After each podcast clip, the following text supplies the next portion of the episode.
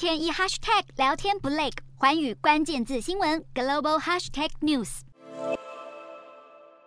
乌俄战争延烧，国际能源价格居高不下，全球恶劣通膨持续。七大工业国 G7 财长二日宣布，计划对国际市场上的俄罗斯原油价格设置上限。一方面是为了减缓国际能源市场的压力，而另一方面则能砍除俄国石油收入，作为对俄制裁的一部分。除此之外，G7 也将禁止企业对俄国石油产品的出口提供保险或融资，除非油品售价低于设定门槛。美国和盟友们希望能透过限制俄油出口，控制全球海运资金和保险，以逼迫俄国政府遵守价格上限的规定。G7 财长们表示，限制俄油的计划预计从十二月五日开始，但目前并没有说明价格上限范围。不止俄国石油即将被 G7 设定价格上限，同属俄国出口主力的天然气可能也将被欧盟限制。范德赖恩更进一步表示，希望能借由对限制俄国天然气价格，以反制普丁企图操控欧洲能源市场的欲望。不过，对于西方不断扩大能源制裁，俄罗斯也采取强硬的举措。因应，并在二日宣布关闭对欧洲的天然气供应，